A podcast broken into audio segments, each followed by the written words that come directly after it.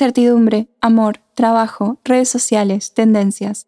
10 minutos para charlar sobre temas que nos importan porque no, no somos tan raros y no, no estamos solos. Soy Flor Nieto y esto es Vida Millennial.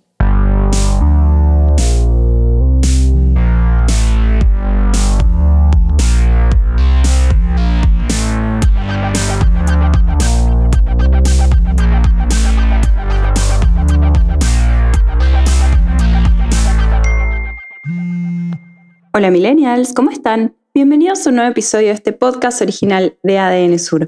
Hoy vamos a hablar sobre padres millennials, cómo son y en qué se diferencian las nuevas figuras maternas y paternas, porque sí, somos jóvenes, pero no tanto. Primero vamos a los estudios y palabras autorizadas y después les digo qué pienso porque acá hay mitad de hechos y mitad vamos a hablar para hablar. No, mentira. Lo primero que parece llamar la atención es el cambio con respecto a la paternidad más que a la maternidad. ABC dice que atrás quedaron los padres que no sabían dar de comer a sus hijos, no bañaban al bebé y mucho menos cambiaban un pañal. Según las últimas investigaciones realizadas por el Observatorio Trend City, el 73% les transmite la igualdad de las responsabilidades, el 53% mayor tolerancia y respeto por las diferencias, el 47% busca que sean sinceros y el 44% que sean bondadosos. También la marca Mustela y sus laboratorios Expa Science analizaron cuáles son las principales características del padre millennial. Creen el reparto igualitario tanto de las tareas como de las obligaciones de ser padres. Por ello, quiere poder disfrutar de un tiempo similar al de su pareja cuando nace el bebé y poder compartir el cuidado de los hijos desde las primeras semanas de vida. A diferencia de la generación de sus padres, aprendieron a conciliar mejor la vida familiar y sus propias aficiones. Según una investigación realizada por Ignis Media Agency, el 70% de los padres del nuevo milenio se involucran en las tareas y cuidado diario de sus hijos. La gran mayoría, 9 de cada 10, desea convertirse en el padre perfecto. Otra característica diferencial se produce a la hora de comprar los productos para los más pequeños. Antes de adquirir nada, prefieren leer y comparar las reseñas del producto en foros, blogs y páginas especializadas. Además, son muy activos en redes sociales y no dudan en comentar y explicar sus propias experiencias. Además, 8 de cada 10 millennials están dispuestos a modificar su estilo de vida para preservar la naturaleza, según los datos del Foro Económico Mundial. Estos, entre comillas, padres exigen cada vez más nuevos valores como la transparencia, la sostenibilidad, el cuidado por el medio ambiente y el compromiso social. Parece que lo que más cambió, o por lo menos está cambiando, es el rol paterno también a partir del feminismo y el decir, EU, es nuestro hijo, nuestra casa, nuestra responsabilidad, yo también laburo, igual la carga mental de la mujer sigue siendo mucho mayor, pero por lo menos tenemos un cambio. Si las tareas de la familia se dividen en yo trabajo en casa, vos trabajas fuera de casa, ok, pero ahora, si hay que salir a laburar y encima hacer todo lo de la casa, ni en p pero a su vez también como somos diferentes, también existen diferentes desafíos. El suple Sapos y Princesas del diario El Mundo de España dice que el cambio tecnológico, económico, social y hasta medioambiental llega cargado de desafíos para las generaciones más jóvenes y para las futuras. También en lo que compete a la paternidad, ahora existen nuevos retos para padres millennials a los que la generación baby boomer no se tuvo que presentar. Y aunque hay muchas cosas en las que sus padres y abuelos todavía podrán ayudar, hay una serie de situaciones completamente nuevas con las que tendrán que aprender a lidiar durante la crianza de sus hijos. ¿A qué nos enfrentamos según ABC entonces? Estabilidad económica. Los millennials están muy por debajo de antecesores en cuanto a estabilidad económica.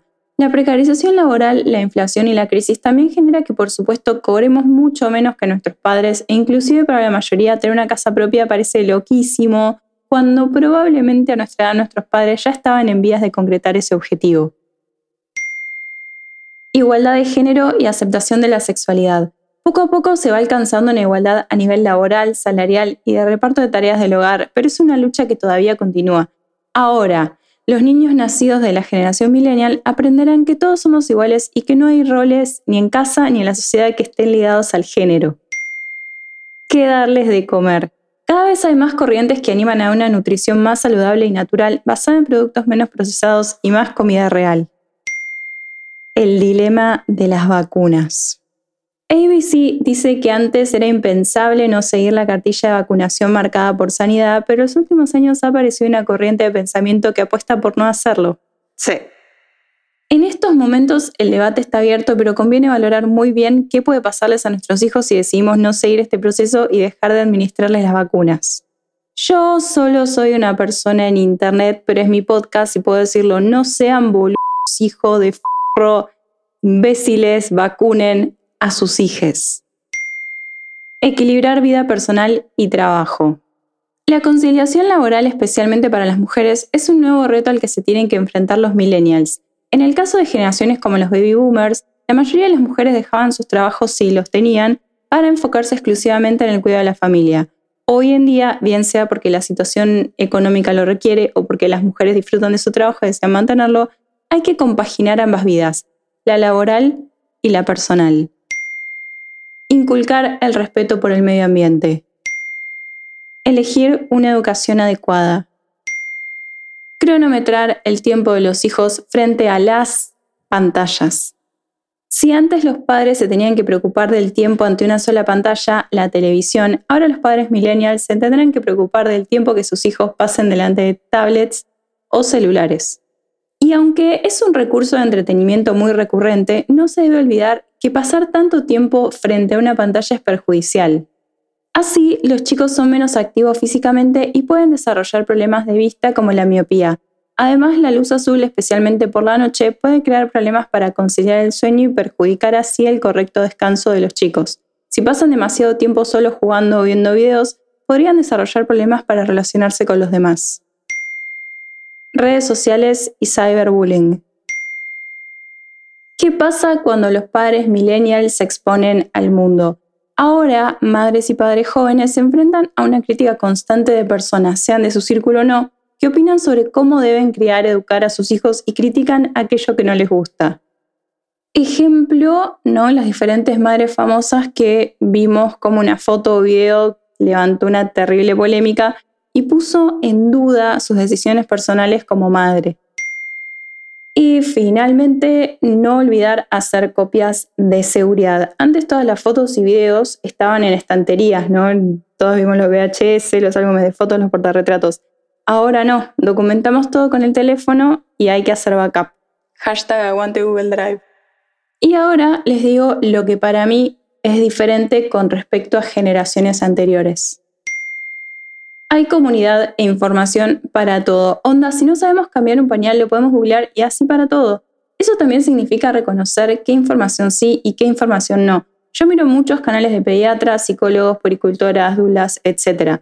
Reprimeriza, ¿eh? O sea, antes de ella, o sea, mi bebé no había cambiado nunca un pañal, pero tenemos tanta información, tantos tutoriales de profesionales, tanto contenido, que de alguna manera uno está más acompañado también.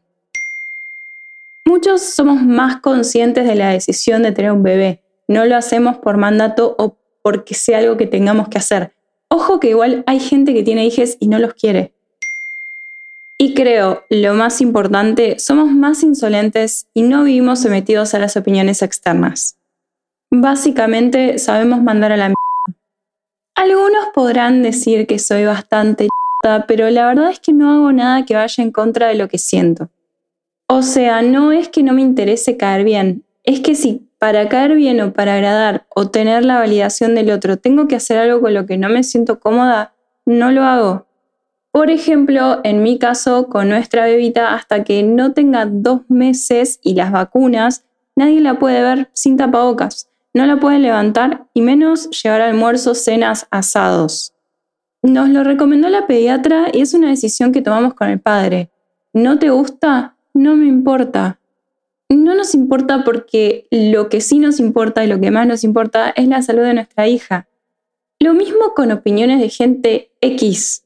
Tenemos excelentes profesionales que nos acompañan, la pediatra Karina Talio, que es increíble, y a Flor Gasparino, la puricultura. Confiamos en ellas y si tenemos alguna duda les pedimos un turno o esperamos la próxima consulta. También estamos rompiendo con muchas tradiciones que no le hacen bien a casi nadie, como que se te instale la suegra o vengan todos a tu casa a ver al bebé mientras estás en el momento más vulnerable de tu vida y los demás están re normales sacándose selfies y comiendo facturas o pasándoselo de brazo en brazo. Ni hablar de las visitas del hospital, yo me muero. Por suerte cada vez estamos cambiando esas cosas que nuestras mamás, abuelas y demás mujeres sufrieron. Como todo, la maternidad y la paternidad es un constructo que va cambiando según la cultura avanza y es hermoso porque cada vez lo podemos disfrutar más a nuestra manera. A mí me encanta ser mamá y odio esa idea de que nos inculcaron de que cuando tenés un pibe se te arruina la vida, porque claro, muchos hijos fueron no deseados, pero cuando realmente lo querés es de lo más hermoso. Cuando me preguntan cómo estamos porque nuestra bebita tiene un mes, digo que jamás estuvimos tan cansados ni tan felices. Y de eso se trata, de ir ajustando, de ir deconstruyendo, de hacer lo que se siente auténtico y real, de ser nosotros mismos en un nuevo rol. Si te gustó este podcast, seguilo. Si querés dejar algún comentario o proponer un tema, podés buscarme en www.adnsur.com.ar y en mis redes sociales. Muchas gracias por escuchar y hasta la próxima.